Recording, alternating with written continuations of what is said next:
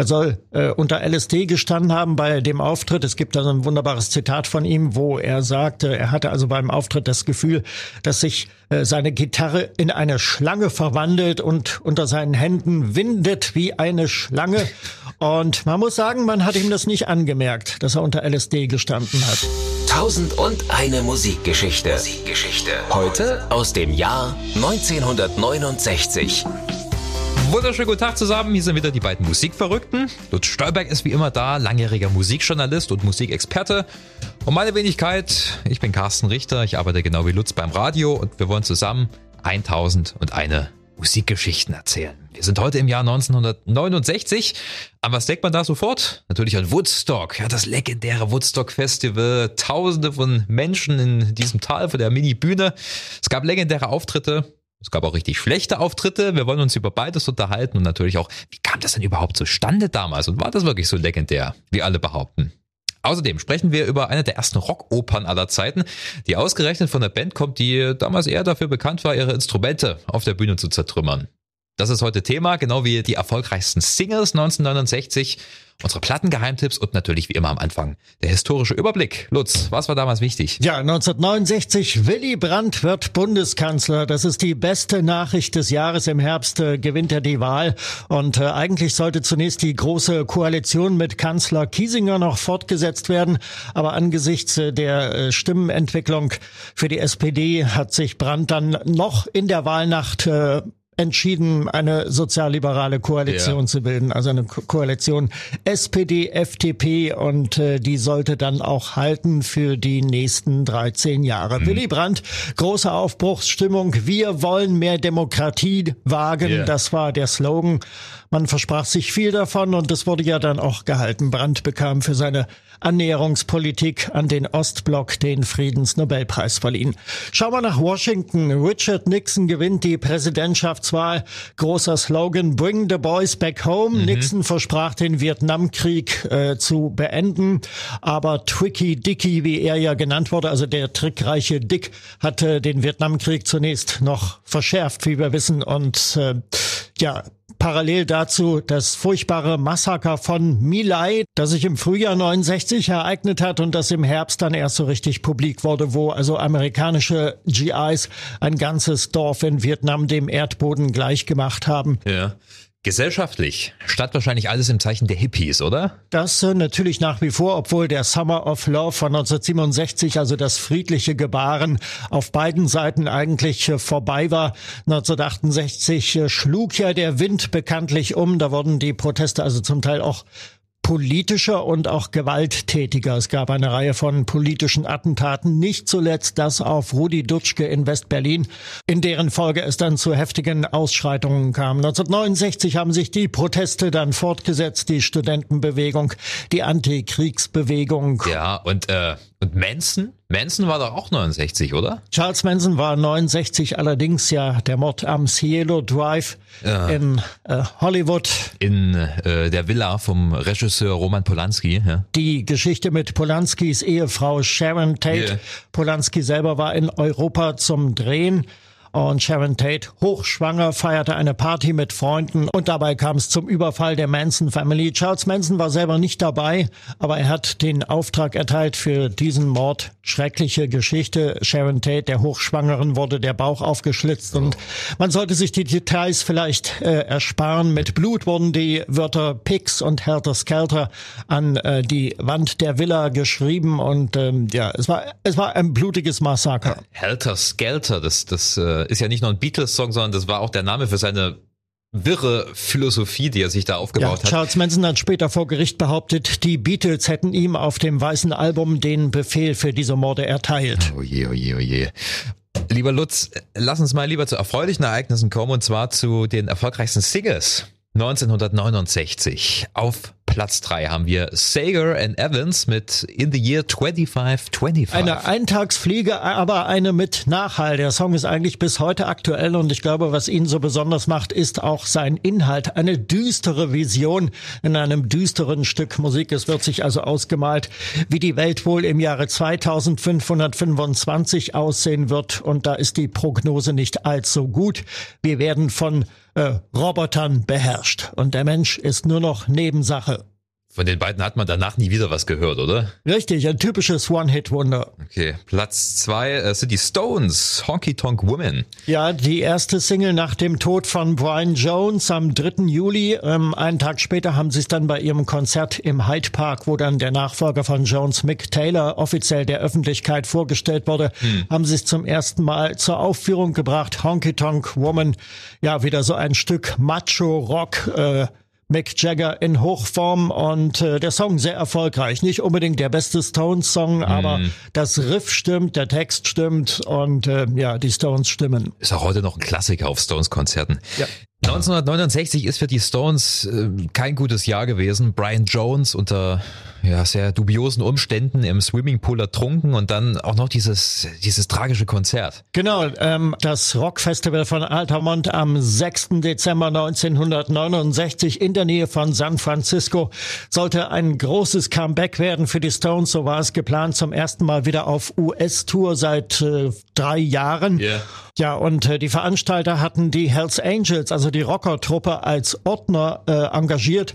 Und äh, als Belohnung gab es keine Gage in Geld, sondern eine Wagenladung Freibier, was zur Folge hatte, dass etliche bekiffte und bedröhnte Hells Angels sich ordentlich daneben benahmen. Also da wurde zum Teil mit Motorrädern in die Menschenmenge reingefahren, oh. bis es dann beim Stones-Auftritt äh, eskalierte und ein farbiger Besucher namens Meredith Hunter im Alter Alter von 18 Jahren von einem Hells Angel erstochen wurde, direkt vor der Bühne, vor dem Angesicht der Rolling Stones, die daraufhin die Show kurz unterbrachen. Ja, das Schlimmste finde ich, danach gab es so eine Gerichtsposse, in der das äh, verantwortliche Hells Angels Mitglied freigesprochen wurde. Seine Anwälte hatten äh, auf Notwehr plädiert. Unglaublich, oder? Äh, musikalisch gesehen war 1969 aber für die Stones äh, kein schlechtes Jahr wiederum. Ja, Honky Tonk Woman, wie gesagt, das Comeback und äh, dann die Jimmy Miller-Ära hatte ja begonnen, ein Jahr vorher schon mit Beggars Banquet. Yeah. Jimmy Miller, das war der amerikanische Produzent, der diesen rauen Blues-Rock-Schliff da äh, reinbrachte und äh, der also vorher schon Gruppen wie Blind Faith zum Beispiel produziert hatte. Und äh, was folgte war die LP Let It Bleed, die ist dann auch erschienen, als die Stones zu ihrer Amerika Comeback Tournee aufgebrochen waren. Darauf befindet sich einer der besten Stones-Song, überhaupt einer der besten Rocksongs jener Ära, Gimme Shelter. Das ist wirklich ein Wahnsinnsstück Musik. Ja, auf Platz eins der erfolgreichsten Songs 1969 haben wir, wie sollte es anders sein, die Beatles, Get Back. Ja, die auch sehr rau klingen mit diesem Song. Es ist ein Produkt äh, aus den Sessions zum geplanten Album Get Back, das später dann also 1970 nach der Beatles-Trennung unter dem Titel Let It Be veröffentlicht wurde. Ja. Diesen Song haben die Beatles auch gespielt bei ihrem Rooftop-Konzert ja, in stimmt. London auf das dem ja Dach. 69, ja. Genau, am 30. Januar auf dem Dach des Hauses ihrer Plattenfirma Apple. Und äh, es heißt, Paul McCartney, der den Song maßgeblich geschrieben hat, immer wenn er die Titelzeile sang, get, ba get back to where you once belong, geh dahin zurück, wo du hingehörst, soll er immer Yoko Ono angeguckt haben. So ist es zumindest überliefert. Ja, das heißt ja immer, sie hätte die Beatles auseinandergebracht. Sagt man jedenfalls. Keine Ahnung, ob es äh, dessen ist wirklich so war. Das Rooftop-Konzert der Beatles, das ist schon eine tolle Sache gewesen, aber jetzt äh, sprechen wir über eine Live-Veranstaltung von deutlich größerer Dimension. Tausend und eine Musikgeschichte. Geschichte. Heute aus dem Jahr 1969.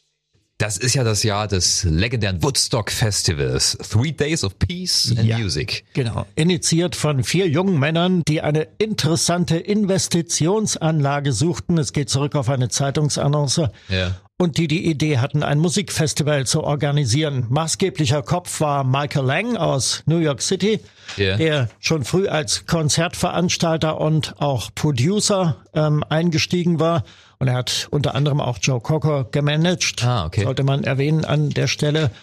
Michael Lang hatte gute Beziehungen zur Künstlerkolonie Woodstock in der Nähe von New York. Das Festival sollte übrigens niemals in Woodstock stattfinden. Der Name wurde nur verwendet, weil Woodstock bekannt war halt. War ein Begriff, ja. Michael Lang wollte eigentlich mit dem Festival Geld einspielen, damit er sein äh, neues Aufnahmestudio einrichten konnte.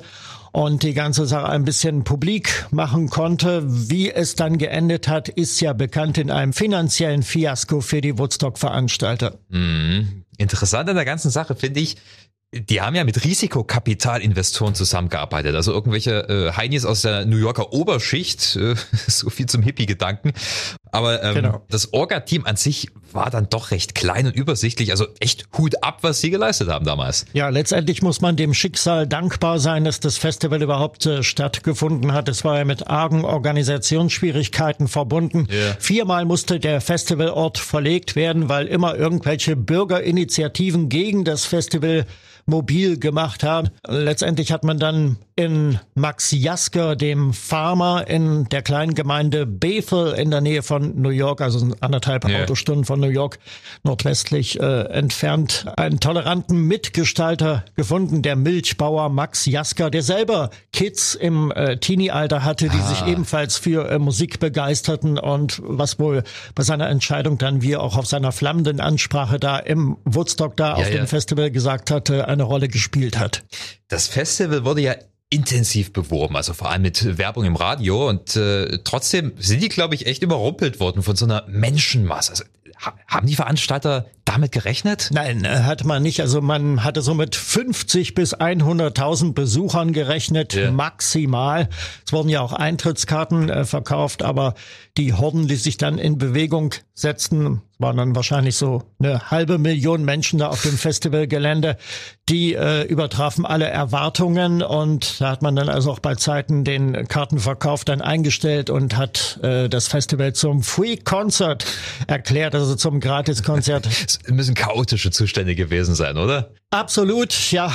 Es war ja nicht getan mit den 500.000 Leuten da auf dem Festivalgelände, sondern es strömten ja immer noch Mengen heran. Viele oder überhaupt die meisten erreichten das Gelände gar nicht, weil wirklich alles verstopft war von Autos und von Menschen. Also man schätzt, dass an dem Wochenende ungefähr eineinhalb Millionen Menschen unterwegs waren. Einige Zuschauer sind ja schon zwei Wochen vorher angereist und äh, haben dann dort kampiert. Und ähm, dann kam hinzu der große Regen, der ungefähr ab Sonnabend einsetzt. Also freitags war es wohl noch schön, als ja. das Konzert begann mit Richie Havens der sich da auch durchimprovisieren musste, weil es mangelte an der Organisation und es mangelte an den Künstlern, die yeah. nicht hinterherkamen, die zum Teil gar nicht auf das Festivalgelände kamen. Dann wurde ja die berühmte Hubschrauberflotte eingesetzt, um die da heran zu transportieren. Yeah. Ja, der große Regen, die Schlammwüste, die ja Woodstock eigentlich erst zu der Legende machte, die es heute ist. No rain, no rain, no rain wurde dann immer skandiert. Ja, genau. Geholfen hat es nichts. Bis heute hält sich übrigens eine Verschwörungstheorie, die besagt, man hätte also von Seiten der Regierung aus des Staates New York äh, Flugzeuge eingesetzt, die irgendwas in die Luft sprühen. Chemtrails würde man heute wohl ja. dazu sagen, die also den großen Regen verursacht haben, um also den Hippies den Gar auszumachen. Wenn dem so sei, dann haben sie bloß für eine Schlammwüste gesorgt. Äh, lass mal über die legendären Auftritte reden. Da gibt's ja bei Woodstock echt viele. Santana zum Beispiel. Ich glaube, das war der erste Künstler, der bei strömenden Regen gespielt hat. Ja. Und äh, das war sowas wie der Urknall für die Karriere von Santana. Danach wurde er eigentlich berühmt. Yeah. Er soll äh, unter LSD gestanden haben bei dem Auftritt. Es gibt da so ein wunderbares Zitat von ihm, wo er sagte, er hatte also beim Auftritt das Gefühl, dass sich äh, seine Gitarre in eine Schlange verwandelt und unter seinen Händen windet wie eine Schlange. Und man muss sagen, man hat ihm das nicht angemerkt, dass er unter LSD gestanden hat, Santana. Ähnliches bei John Sebastian, ja. Bekannt von The Love and Spoonful, die Band, die es zu der Zeit aber nicht mehr gab. John Sebastian war eigentlich als Besucher auf das Festival gekommen und als es mal wieder organisationstechnisch bedingt nicht weiterging, hatten die Veranstalter die Idee, ihn auf die Bühne zu schicken. Das hat er dann auch gemacht. Er ist dann mit seiner Akustikklampe mhm. äh, auf die Bühne gekommen, soll auch high gewesen sein, was man ihm wiederum in den äh, Sequenzen des Woodstock-Films ebenfalls nicht anmerkt. Er hatte wohl da so ein paar Textaussetzer und hat dann das Publikum mitsingen lassen. Aber das ist eigentlich immer eine schöne äh, Rockstar-Methode. Wenn, wenn du mal einen Text vergessen hast, ja. lass einfach mal die Leute machen. Ein schönes Zitat, was er dann so in die Menge rausgebrüllt hat. So, so, so, das wirkt auf mich schon unfreiwillig komisch. Liebt einfach jeden Menschen neben euch und nimmt auf dem Rückweg etwas Müll mit. ja, genau. ähm, ja, zum Drogenkonsum sollte man vielleicht noch erwähnen. Es wurde also völlig ungehemmt und absolut öffentlich alles konsumiert, was irgendwie ein bisschen high oder fröhlich macht. Yeah. Irgendjemand vom Ordnungsdienst äh, auf dem Gelände soll wohl den Weg, der da den Konzertraum mit der Bühne verband, als äh, Highway äh, bezeichnet haben. Im wahrsten Sinne des Wortes. Hast du mal die Geschichte von The Grateful Dead gehört? Wie sich das für eine amerikanische Drumrock-Band gehört, hatten die vier Stunden gespielt beim Woodstock Festival. Aber dadurch, dass es so geregnet hat und dadurch, dass die Technik bei Woodstock so wackelig war, hatten die während ihres Sets mehrere Stromschläge erlitten. Also äh, Genuss war das für die bestimmt nicht. Aber immerhin, hey, die haben vier Stunden durchgezogen. Das musst du auch erstmal machen. Ja, und dann der legendäre Auftritt natürlich äh, Sonntagmorgen 5 Uhr von The Who. Ja, genau, in der Morgendämmerung schon. Und äh, sie haben natürlich längere Auszüge aus Tommy gespielt, der Rockoper, ihrer ersten Rockoper, ja. die sie damals äh, gerade aufgenommen Sprechen und wir dann auch noch gleich hatten. drüber. Ne? Und das war im Vergleich zu den eher entspannten ähm, amerikanischen Hippie-Bands ziemlich äh, wüster, aggressiver Auftritt. Also Gitarrist Pete Townsend, der ja sowieso auf der Bühne ein Tier ist, hatte einen Kameramann, äh, weggetreten von der Bühne und äh, den, den Bürgerrechtsaktivisten Abby Hoffman auch. Abby Hoffman, ja, den ähm, Hippie-Aktivisten hat er ebenfalls äh, unsanft von der Bühne. Seine Gitarre äh, drüber gezogen, glaube genau, ich. Genau, hat er eins mit der Gitarre drüber gezogen und hat ihn angeschrien, das ist meine Bühne. Ja, damals war es bestimmt nicht so lustig, aber äh, aus heutiger Sicht eine schöne Rock-Anekdote. Man muss dazu sagen, Abby Hoffman wollte sich äh, damals stark machen für einen inhaftierten Aktivisten, wollte eine kleine äh, spontane Rede halten, aber das hat Pete Townsend natürlich überhaupt nicht gefallen. Ne? Pete Townsend meinte dann später auch, eigentlich äh, bin ich genau der gleichen Meinung gewesen wie Abby Hoffman, aber er hat mich halt bei meinem Konzert gestört. Ne? Ja, das muss auch nicht sein, dass man da also dazwischen platzt. Schon gar nicht bei so einer intensiven Band wie The Who. Man sollte noch anfügen, äh, Pete Townsend fand Woodstock übrigens scheiße, ich zitiere wörtlich, yeah. und er konnte dem ganzen Hippie-Zauber da überhaupt nichts abgewinnen. Äh, einen legendären Auftritt dürfen wir aber nicht vergessen, und zwar am letzten Tag. Jimi Hendrix mit äh, der legendären Star Spangled Banner Performance. Er sollte von Anfang an den Schlusspunkt bilden und äh, kam erst am Montagmorgen so gegen halb zehn auf die Bühne. Sollte yeah. eigentlich Sonntagnachmittag schon spielen, aber wegen der organisatorischen Schwierigkeiten da mh, schob sich das immer weiter nach hinten yeah. und er war dann wohl auch auf dem Festivalgelände nicht auffindbar eine Zeit lang. Und äh, Montag früh um halb zehn, als von den 500.000 noch knapp 30.000 verblieben waren, äh, hat er dann gespielt, diese legendäre, einzigartige Version von Star Spangled Banner mit vielen Rückkopplungseffekten und äh, das Ganze klingt also wie die amerikanische Nationalhymne mit Bombergedröhn und mit Maschinengewehrgaben durchsetzt. Das war sicherlich eine Anspielung auf Vietnam. Definitiv. Aber ich glaube, so unterm Strich gab's mehr schlechte Auftritte als gute, oder? Ja, das äh, ist auch richtig. Ja. Und das lag natürlich an der Technik. Äh, zum Teil, wie gesagt, das war ja alles nicht für eine halbe Million Menschen dort konzipiert. Auch nicht die nein, Bühne, nein, die aus heutiger Sicht eher klein gewirkt hat. Gott sei Dank war das äh, Konzertgelände abschüssig. Also es ging so ein bisschen wie so ein Tal war das ja eigentlich, ne? Genau, wie so ein Tal. Und ähm, ja, die hinteren Reihen haben also ziemlich weit oben gesessen und die vorderen Reihen dann ziemlich weit unten aber äh, die hinteren Reihen, die haben wohl äh, überhaupt nichts mehr von der Musik mitgekriegt. Woodstock, der Mythos, ist vor allem dem Woodstock-Film zu verdanken, der dann ein, ja. zwei Jahre später rauskam. Ein Jahr oder? später, 1970 ins Kino gekommen ist. Von yeah. Michael Wortley hieß der äh, Regisseur. Ein Film, der nochmal alles ins rechte Licht setzt, der schon gar nicht chronologisch vorgeht, also so wie das Festival stattgefunden hat. Okay, es geht mit Richie Havens geht es los, yeah. wie in Natura und mit Jimi Hendrix endet's dann. Aber dazwischen wurde ähm, wild durcheinander geschnitten, was dem Film und natürlich dem Mythos Woodstock sehr gut bekommen ist. Also der Film hebt das Festival eigentlich nachträglich auf eine höhere, auf eine mystische, auf eine legendäre Ebene. Und ich glaube, dass äh, ohne den Film Woodstock heute vielleicht schon nur eines von vielen Festivals gewesen wäre. Tausend und eine Musikgeschichte. Geschichte. Heute aus dem Jahr 1969. Ja, wir haben gerade schon über die Jungs gesprochen und zwar The Who mit ihrem legendären Album Tommy. Ja, aufsehenerregend bis heute. Tolle Geschichte, inhaltlich und äh, musikalisch sowieso. Pete Townsend als Songschreiber damals 24, muss man sich überlegen, mm. was der Mann zustande brachte. Da kann man nur den Hut davor ziehen. Er wollte ja weg von der dreieinhalb Minuten Single. Das hat er wohl von Anfang an im Sinn gehabt. Er hat ja vorher auch schon längere äh, Stücke geschrieben, zum Beispiel äh, A Quick One, Ah.